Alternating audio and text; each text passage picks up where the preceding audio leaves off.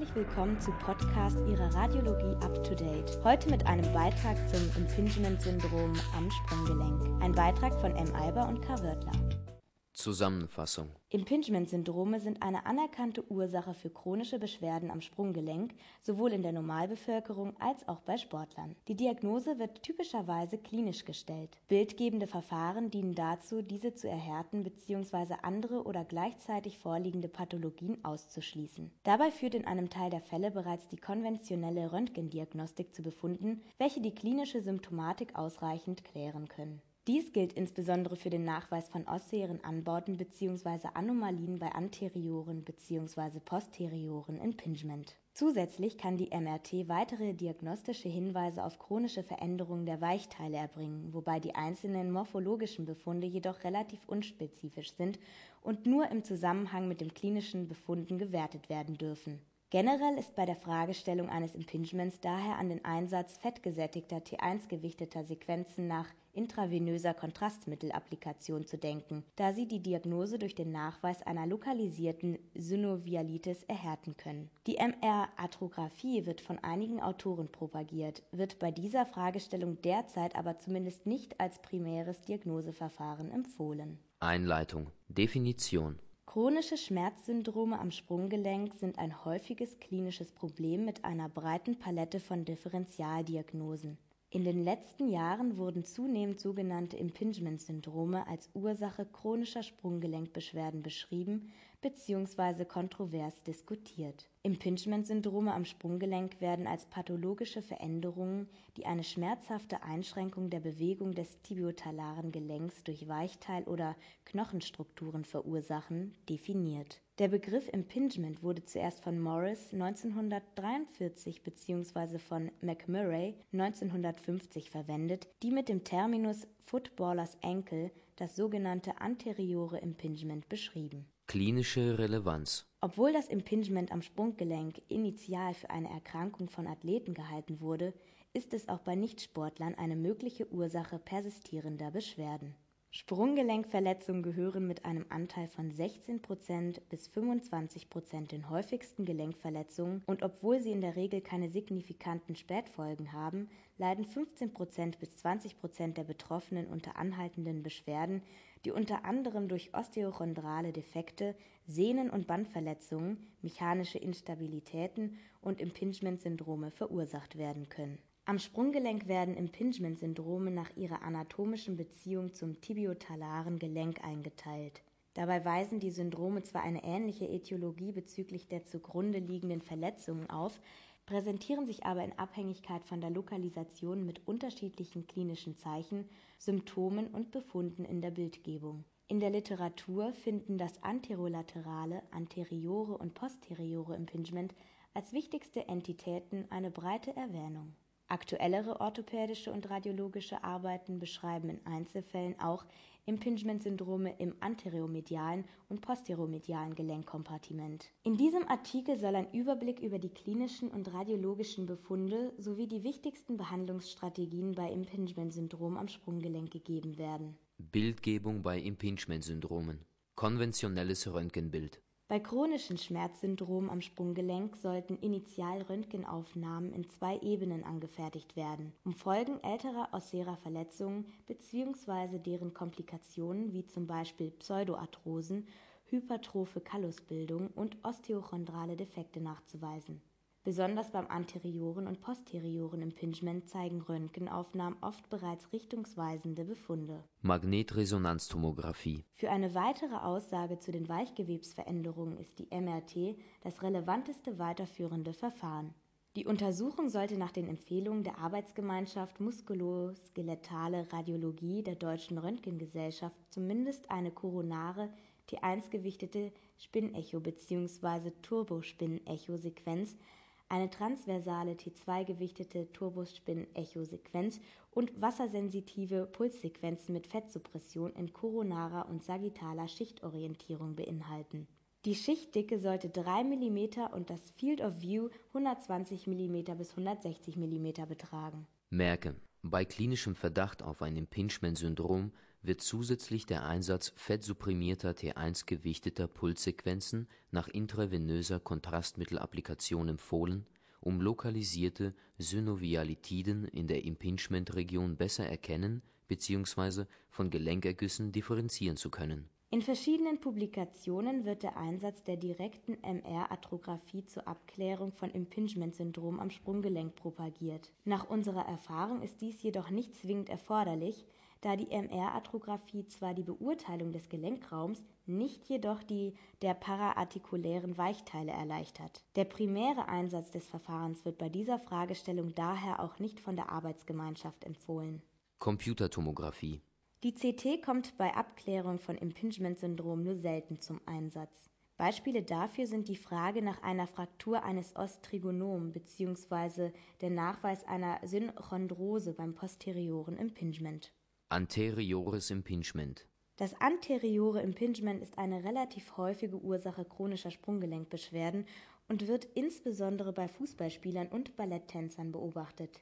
Die klinische Symptomatik ist in der Regel progredient und wird durch eine Einklemmung von ossären Anbauten und hypertrophiertem Weichteilgewebe im vorderen Kompartiment des oberen Sprunggelenks ausgelöst. Anatomie und Pathophysiologie Ursache des anterioren Impingements sind in der Regel repetitive Traumen am vorderen Knorpelknochenübergang von Tibia und Talus, sowohl durch wiederholte Dorsalflexion als auch durch direkte Krafteinwirkung auf den vorderen Anteil des Sprunggelenks, wie man es typischerweise bei Fußballspielern findet. Die Abheilung von Mikrofrakturen bzw. von Oberflächendefekten führt zur Ausbildung intraartikulär gelegener ossärer Anbauten am Vorderrand der Tibia bzw. gegenüberliegend am Talus. Neben der knöchernen Komponente des Einklemmungssyndroms findet sich oft auch eine Weichteilkomponente, wobei synoviale Verdickungen bzw. Narbenbildung möglich sind. Dies ist insofern von Bedeutung, da Osteophyten bei Sportlern bzw. in der Allgemeinbevölkerung auch ohne Impingement-Symptomatik gefunden werden können. Klinik Typischerweise treten bei anteriorem Impingement Schmerzen im vorderen Kompartiment des Sprunggelenks bei forcierter Dorsalflexion auf, welche in die Mittelfußregion und nach lateral ausstrahlen können. Die klinische Untersuchung kann eine Einschränkung der Dorsalflexion und in diesem Bereich gelegentlich Weichteilschwellungen zeigen. In Einzelfällen ist es zudem möglich, ossäre Anbauten zu ertasten. Bildgebende Befunde Konventionelles Röntgenbild In vielen Fällen ist das konventionelle Röntgenbild beim anterioren Impingement die einzige Modalität, die zusammen mit der Klinik für die Diagnosestellung erforderlich ist, wenn sie ossäre Anbauten an den typischen Lokalisationen nachweist. In seltenen Fällen können diese Anbauten jedoch auch etwas anterolateral an der Tibia bzw. anteromedial am Talus zu finden sein, was eine Identifizierung auf Standardröntgenaufnahmen erschwert. Von einigen Autoren werden zur Abschätzung der möglichen Annäherung der Knochenanbauten laterale Röntgenaufnahmen in Dorsalflexion empfohlen. Neben den Anbauten ist jedoch grundsätzlich auf degenerative Gelenkveränderungen zu achten, da Patienten mit einer Sprunggelenkarthrose nach chirurgischer Therapie im langfristigen Verlauf deutlich schlechtere Ergebnisse aufweisen. Schnittbilduntersuchungen Schnittbildungsuntersuchungen sind beim anterioren Impingement oft nicht erforderlich, können jedoch in Einzelfällen zum Ausschluss zusätzlicher Pathologien wie osteochondraler Läsionen oder Frakturen eingesetzt werden. In der MRT werden die knöchernen Appositionen von einer anterioren Synovialitis mit mehr oder weniger deutlichen Proliferaten begleitet. Mitunter findet man ein umschriebenes Knochenmarködem im Bereich der Osteophyten, exzessive ödematöse Veränderungen der angrenzenden Knochen sind jedoch für das anteriore Impingement eher untypisch. Weitere Befunde sind eine subchondrale Sklerose an den betroffenen Knochenenden sowie kleine Knorpeldefekte, fakultativ auch freie osteochondrale Gelenkkörper oder eine Kerbenbildung am Talushals. Merke Oft können ossäre Anbauten an den typischen Lokalisationen mit dem konventionellen Röntgenbild nachgewiesen werden, so dass die Diagnose mit Röntgenbild und Klinik gestellt werden kann. Therapie Die Symptome der meisten Patienten mit anteriorem Impingement sind gut mit konservativen Maßnahmen wie der Einschränkung der auslösenden Bewegungen und mit Physiotherapie in den Griff zu bekommen. Bei Patienten mit anhaltenden Beschwerden und bei Sportlern zeigt die chirurgische Resektion ossärer Anbauten und alterierter Kapselanteile die besten Langzeitergebnisse. Anterolaterales Impingement Das anterolaterale Impingement ist eine wichtige Ursache von Sprunggelenkbeschwerden, die durch die Einklemmung von hypertrophiertem Weichgewebe im anterolateralen Rezessus des Sprunggelenks ausgelöst werden. Anatomie und Pathophysiologie Anatomisch wird der anterolaterale Rezessus des Sprunggelenks posteromedial bzw. posterolateral durch die Tibia und die Fibula begrenzt. Anterior und lateral stellen die Gelenkkapsel bzw. das Ligamentum talofibulare anterius, das Ligamentum tibiofibulare anterius inferius und das Ligamentum calcaneofibulare die Begrenzung dar. Verletzung der anterolateralen Bänder Klassischerweise tritt das anterolaterale Impingement bei jungen Sportlern auf, die sich entweder eine Verletzung der anterolateralen Bänder am Sprunggelenk bzw. der Gelenkkapsel zugezogen haben oder das Sprunggelenk repetitiven Minimaltraum, insbesondere mit Plantarflexion und Supination, aussetzen. Konsekutiv führen eine subklinische Instabilität und die damit assoziierten Mikrotraumen zu kleineren Blutungen im Gelenk bzw. in den Weichteilen und zu synovialer Narbenbildung, entzündlichen Veränderungen und narbiger bzw. degenerativer Bandhypertrophie im anterolateralen Rezessus. Die Kompression des hypertrophierten Weichteilgewebes bei der Dorsalflexion bzw. Pronation löst dann die klinischen Symptome eines anterolateralen Impingements aus. In fortgeschrittenen Fällen kann das entstandene Weichteilgewebe den anterolateralen Rezessus komplett ausfüllen und wird dann als Meniscoid Lesion bezeichnet. Basset-Band in seltenen Fällen ist ein am Unterrand des Ligamentum tibiofibulare anterius inferius gelegenes accessorisches Faszikel, das Basset-Band, die Ursache für ein anterolaterales Impingement. Wenn zusätzlich eine Laxität im anterolateralen Sprunggelenk vorliegt, kann sich die Talusrolle in Dorsalflexion zu weit nach ventral verschieben und dadurch Reizzustände bzw. eine Hypertrophie dieses accessorischen Faszikels auslösen. Als weitere seltene Ursache werden zudem ossere Anbauten im anterolateralen Gelenkraum angesehen. Klinik das anterolaterale Impingement am Sprunggelenk ist im Wesentlichen eine klinische Ausschlussdiagnose. Typisch ist ein anterolateral lokalisierter Schmerz, der sich durch Supination oder Pronation verschlimmert und ohne verifizierbare mechanische Instabilität oder Subluxation der Peronealsehnen auftritt. Zusätzliche Befunde sind lokale Schwellung und Druckschmerzhaftigkeit, Unsicherheitsgefühl sowie bei Patienten mit einem accessorischen Faszikel das Ligamentum tibiofibulare anterius inferius manchmal ein hörbares Klicken bei Dorsalflexion und Pronation. Bildgebende Befunde Konventionelle Röntgenaufnahmen dienen dem Ausschluss stattgehabter Frakturen bzw. posttraumatischer Ossikel. Die Rolle der Schnittbildverfahren, insbesondere der MRT und MR-Arthrographie, in der Diagnostik des anterolateralen Impingements wird kontrovers diskutiert. Die verlässlichsten MRT-Befunde beim anterolateralen Impingement sind eine Verdickung des Ligamentum talofibulare anterius und der umgebenden Gelenkkapsel, die am besten auf axialen T2 gewichteten Aufnahmen zu finden sind. Zusätzlich zeigt sich in ausgeprägten Fällen eine Ausfüllung des anterolateralen Rezessus mit einer Meniscoid Lesion bzw. einer Verlagerung des normalen Fettgewebes vor der distalen Fibula durch Narbengewebe nach ventral zur Darstellung einer isoliert anterolateralen Synovialitis können kontrastverstärkte T1-gewichtete Sequenzen mit Fettsuppression in axialer und sagittaler Schichtführung angefertigt werden. Der Nachweis eines accessorischen Faszikels des Ligamentum tibiofibulare anterius gelingt nur sehr selten. Merke auch bei asymptomatischen Patienten können Narbenbildung im Bereich des anterolateralen Rezessus nach Supinationstraumen vorliegen. Sie dürfen daher nur in Zusammenschau mit den klinischen Befunden als Korrelat eines anterolateralen Impingement-Syndroms gewertet werden. Therapie. In den meisten Fällen lässt sich die Symptomatik eines anterolateralen Impingements mittels Immobilisierung, Physiotherapie und Injektion nicht-steroidaler Antiphlogistika gut beheben nur selten ist eine chirurgische Therapie notwendig, wobei in der Regel eine arthroskopische Resektion der hypertrophierten Gelenkinnenhaut bzw. des Narbengewebes durchgeführt wird. Auf diesem Weg kann auch die Resektion eines accessorischen Faszikels erfolgen. Anteromediales Impingement Das anteromediale Impingement ist eine sehr seltene Impingementform, die erst in den letzten Jahren in der orthopädischen Literatur beschrieben wurde und kaum in isolierter Form auftritt. Anatomie und Pathophysiologie die exakte Ursache des Syndroms ist bisher noch nicht vollständig geklärt. In der Erstbeschreibung aus dem Jahr 1997 war bei einem Patienten während einer Operation eine anteromediale Meniscoid Lesion entdeckt und ein vorausgegangenes Pronationstrauma mit konsekutiver Dehnung des Ligamentum tibiotalare anterius bzw. der Gelenkkapsel als Ursache diskutiert worden. In der Folgezeit konnten radiologische bzw. orthopädische Arbeiten zeigen, dass die meisten Patienten mit einem anteromedialen Impingement ein Supinationstrauma in der Anamnese aufwiesen.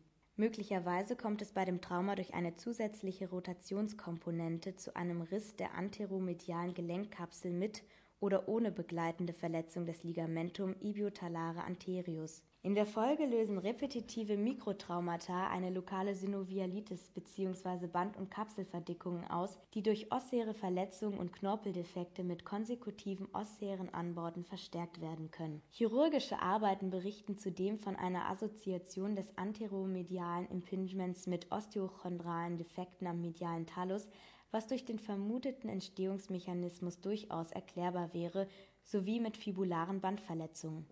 Klinik die betroffenen Patienten verspüren einen chronischen anteromedial lokalisierten Schmerz, der sich bei Dorsalflexion und Supination verstärkt. Bewegungseinschränkungen und Weichteilschwellungen können hinzutreten.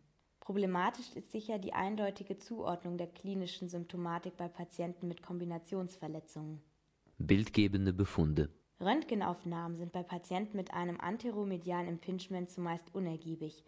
Auch bezüglich der Befunde in der MRT kann zur Beschreibung nur auf Einzelfälle zurückgegriffen werden. Analog zum anterolateralen Impingement kann hier eine fokale Verdickung der Gelenkkapsel des Ligamentum tibio-talare anterius bzw. der Synovia im anteromedialen Kompartiment des oberen Sprunggelenks vor dem Ligamentum tibio-talare anterius gefunden werden Neben einer lokalen Synovialitis zeigen sich selten anteromediale ossäre Anbauten, Knorpeldefekte oder eine subrondrale Sklerose des tibiotalaren Gelenkspalts. Therapie In der Literatur existieren lediglich einzelne Fallberichte zur chirurgischen Therapie des anteromedialen Impingements wobei die Patienten nach arthroskopischer Resektion der synovialen Proliferate bzw. ossären Anbauten in der Regel symptomlos mit guter Beweglichkeit im Sprunggelenk bleiben. Posteriores Impingement Das posteriore Impingement umfasst eine Reihe von Pathologien, die durch chronische bei Plantarflexion auftretende Schmerzen im posterioren Kompartiment charakterisiert sind.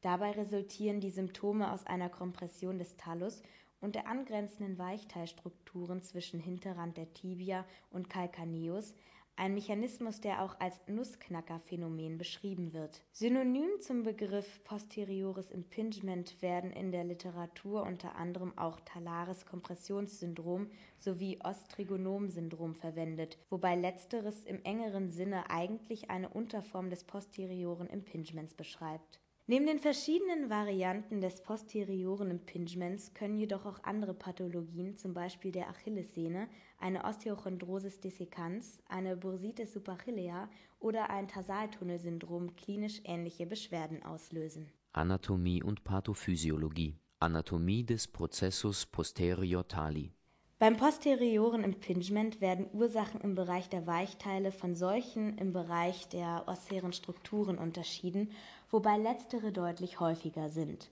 Ein besonderes Augenmerk richtet sich dabei auf den Prozessus posterior tali, welcher sich direkt oberhalb des subtalaren Gelenkspalts befindet und zwei Höcker, die Tubercula besitzt. Merke der kleinere der beiden Höcker des Prozessus posterior tali befindet sich medial und wird von dem größeren lateral durch eine flache Grube getrennt, welche die Sehne des Musculus flexor hallucis longus aufnimmt. Knöcherne Ursachen Die Ausbildung des lateralen Höckers, das Tuberculum laterale posterius tali, beginnt zwischen dem siebten und dreizehnten Lebensjahr durch die Mineralisation eines sekundären Ossifikationszentrums und ist innerhalb von etwa zwölf Monaten abgeschlossen Bei einigen Individuen ist das Tuberculum laterale posterius tali besonders prominent und wird dann auch als Stida-Prozessus bezeichnet. Bei etwa 14 bis 25% der Normalbevölkerung bleibt die Fusion des Ossifikationszentrums mit dem Corpus tali und dem medialen Höcker aus, woraus eine andere Normvariante, ein Ostrigonom, resultiert. Dieses Ossikel artikuliert zumeist mit dem Thallus über eine kartilaginäre Synchondrose Neben diesen beiden prädisponierenden Varianten können auch eine Ausziehung der Hinterkante der distalen Tibia, der sogenannte Malleolus posterior oder eine Haglund-Exostose mit einem posterioren Impingement einhergehen, wobei letztere häufiger mit einer Tendosynovialitis der Achillessehne bzw. einer Bursitis supercilea vergesellschaftet ist. Durch die Bewegung im Sprunggelenk können beim osserbedingten posterioren Impingement folgende Strukturen zwischen der posterioren Facette der Tibia und dem Oberrand des Calcaneus eingeklemmt werden. Die dorsal liegenden Sprunggelenkbänder, die Gelenkkapsel, die Sehne des Musculus flexor hallucis longus. Ligamentum intermalleolare posterius. Selten stellen Weichteilstrukturen eine mögliche Ursache für das posteriore Impingement dar. Hierzu gehört das sogenannte Ligamentum intermalleolare posterius, welches laut Postmortem-Studien bei etwa 60 Prozent der Bevölkerung angelegt, aber nur in etwa 20 Prozent der Fälle magnetresonanztomographisch zu erkennen ist. Es verläuft parallel und kaudal zum hinteren Anteil der Syndesmose bzw. dem Ligamentum talofibulare posterius und wird bei einer Hypertrophie auch als Posterius labrum bezeichnet. In diesem Fall kann es durch eine Hernierung im hinteren Anteil des oberen Sprunggelenks zu Einrissen kommen, welches als Ursache für ein posteriores Impingement bei Balletttänzern beschrieben wurde Auslöser. Unabhängig von den unterschiedlichen prädisponierenden Faktoren scheint der Auslöser eines klinisch manifesten posterioren Impingements ein chronischer repetitiver Stress durch forcierte Plantarflexion zu sein. Dieser Vorgang ist insbesondere bei Balletttänzern, jedoch auch bei Fußballspielern und Sprungsportlern zu finden. Begleitend findet sich oft eine Tendosynovialitis der Sehne des Musculus flexor hallucis longus, die mit ihrer Sehnenscheide regelrecht verbacken sein kann. Klinik das vorherrschende Symptom beim posterioren Impingement ist der progrediente dorsal lokalisierte Schmerz, der bei Plantarflexion des gesamten Fußes bzw. Dorsalflexion der Großzehe zunimmt. Zusätzlich findet man manchmal eine Schwellung bzw. Druckempfindlichkeit zwischen der Achillessehne und den Peronealsehnen, eine Adhäsion der Sehne des Musculus flexor hallucis longus im Tunnel zwischen dem medialen und lateralen Höcker verursacht eine signifikante Bewegungseinschränkung der ersten Zehe. Bildgebende Befunde Konventionelles Röntgenbild Konventionelle Röntgenbilder können einen Stida-Prozessus oder ein Ostrigonom nachweisen, welche jedoch nicht immer die Ursache für die Beschwerden darstellen müssen. Analog zum anterioren Impingement werden bei der posterioren Variante Aufnahmen in Plantarflexion diskutiert, um ein mögliches Impingement eines Ostrigonom bzw. Stida-Prozessus zwischen Tibia und Calcaneus direkt nachzuweisen. Merke: Während die CT bei anderen Formen des Impingements kaum eine Rolle spielt kann sie im Fall einer stattgehabten Fraktur des Tuberculum laterale posterius bzw. einer Separation der Synchondrose des Os trigonum wichtige diagnostische Hinweise liefern. Sie ermöglicht zudem den Nachweis degenerativer Veränderungen zwischen dem posterioren Thallus und einem Ostrigonom. Magnetresonanztomographie Die MRT zeigt oft eine Verdickung der posterolateralen Kapsel bzw. eine umschriebene Synovialitis in diesem Bereich auch Ödem-ähnliche Veränderungen im Prozessus posterior tali in einem Stida-Prozessus bzw. Ostrigonom und/oder in deren Umgebung sind wichtige diagnostische Hinweise. Flüssigkeitsansammlungen in der Sehenscheide des Musculus flexor hallucis longus sind ebenfalls häufig nachweisbar, wobei zu beachten ist, dass bei ca. 20 Prozent der Normalbevölkerung die Sehenscheide mit dem oberen Sprunggelenk kommunizieren kann und dieser Befund somit nicht per se als pathologisch gewertet werden darf. Kontrastverstärkte T1-gewichtete Aufnahmen mit Fettsuppression sind hier hilfreich, um eine Tendosynovialitis zu beweisen. Auch eine Tendinose der Sehne kann als assoziierter Befund aufgefasst werden. Ein verdicktes Ligamentum intermalleolare posterius kann mittels konventioneller MRT nur selten nachgewiesen werden. Therapie Initial wird das posteriore Impingement in der Regel konservativ durch Schonung und Injektion von Kortikoiden und Lokalanästhetika behandelt. Das Ostrigonom-Syndrom kann durch lokale Infiltration mit Anästhetika diagnostiziert werden. Bei Beschwerdepersistenz erbringt in der Regel die chirurgische Entfernung der knöchernen Strukturen und der alterierten Kapselanteile eine dauerhafte Besserung posteromediales Impingement. Das posteromediale Impingement tritt im Gegensatz zu den anderen Formen in der Regel nach schweren Traumen auf.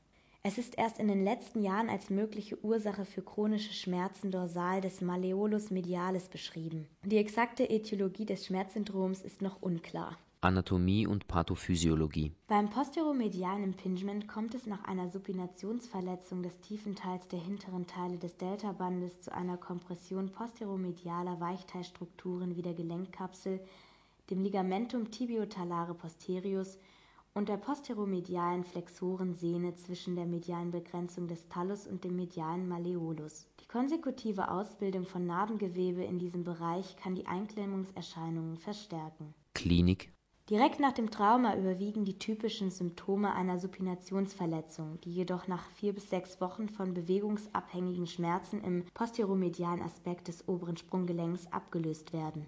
Diese Beschwerden werden durch Plantarflexion und Pronation verstärkt. Die Patienten geben zudem eine lokale Druckschmerzhaftigkeit an. Ein ähnliches klinisches Bild kann allerdings durch Pathologien der Sehne des Musculus tibialis posterior ausgelöst werden. Hier ist jedoch meist kein Trauma erinnerlich und es kann zu einer progredienten Plattfußdeformität kommen. Bildgebende Befunde. Weil beim posteromedialen Impingement lediglich Weichteilstrukturen betroffen sind, ist die MRT die Untersuchungsmethode der Wahl. Wichtige Befunde, die als Korrelat der Erkrankung beschrieben wurden, sind dabei. Ein Verlust der typischen Streifung des Ligamentum tibiotalare posterius auf protonendichte gewichteten und T2 gewichteten Aufnahmen, eine umschriebene posteromediale Synovialitis, eine erhebliche Verdickung der posteromedialen Gelenkkapsel, welche mitunter sogar eine Verlagerung der angrenzenden Sehnen bedingen kann. Wie beim anterolateralen Impingement ist eine Korrelation mit dem klinischen Beschwerdebild entscheidend, da entsprechende Veränderungen in der MRT nicht grundsätzlich mit einem symptomatischen Impingement assoziiert sein müssen. Therapie Bei den meisten Patienten hilft bereits die Injektion von Steroiden mit Lokalanästhetika. In therapieresistenten Fällen können die betroffenen Strukturen resiziert werden. Kernaussagen Impingement-Syndrome am Sprunggelenk sind pathologische Veränderungen, die eine schmerzhafte Einschränkung der Bewegung des tibiotalaren Gelenks durch Weichteil oder Knochenstrukturen verursachen.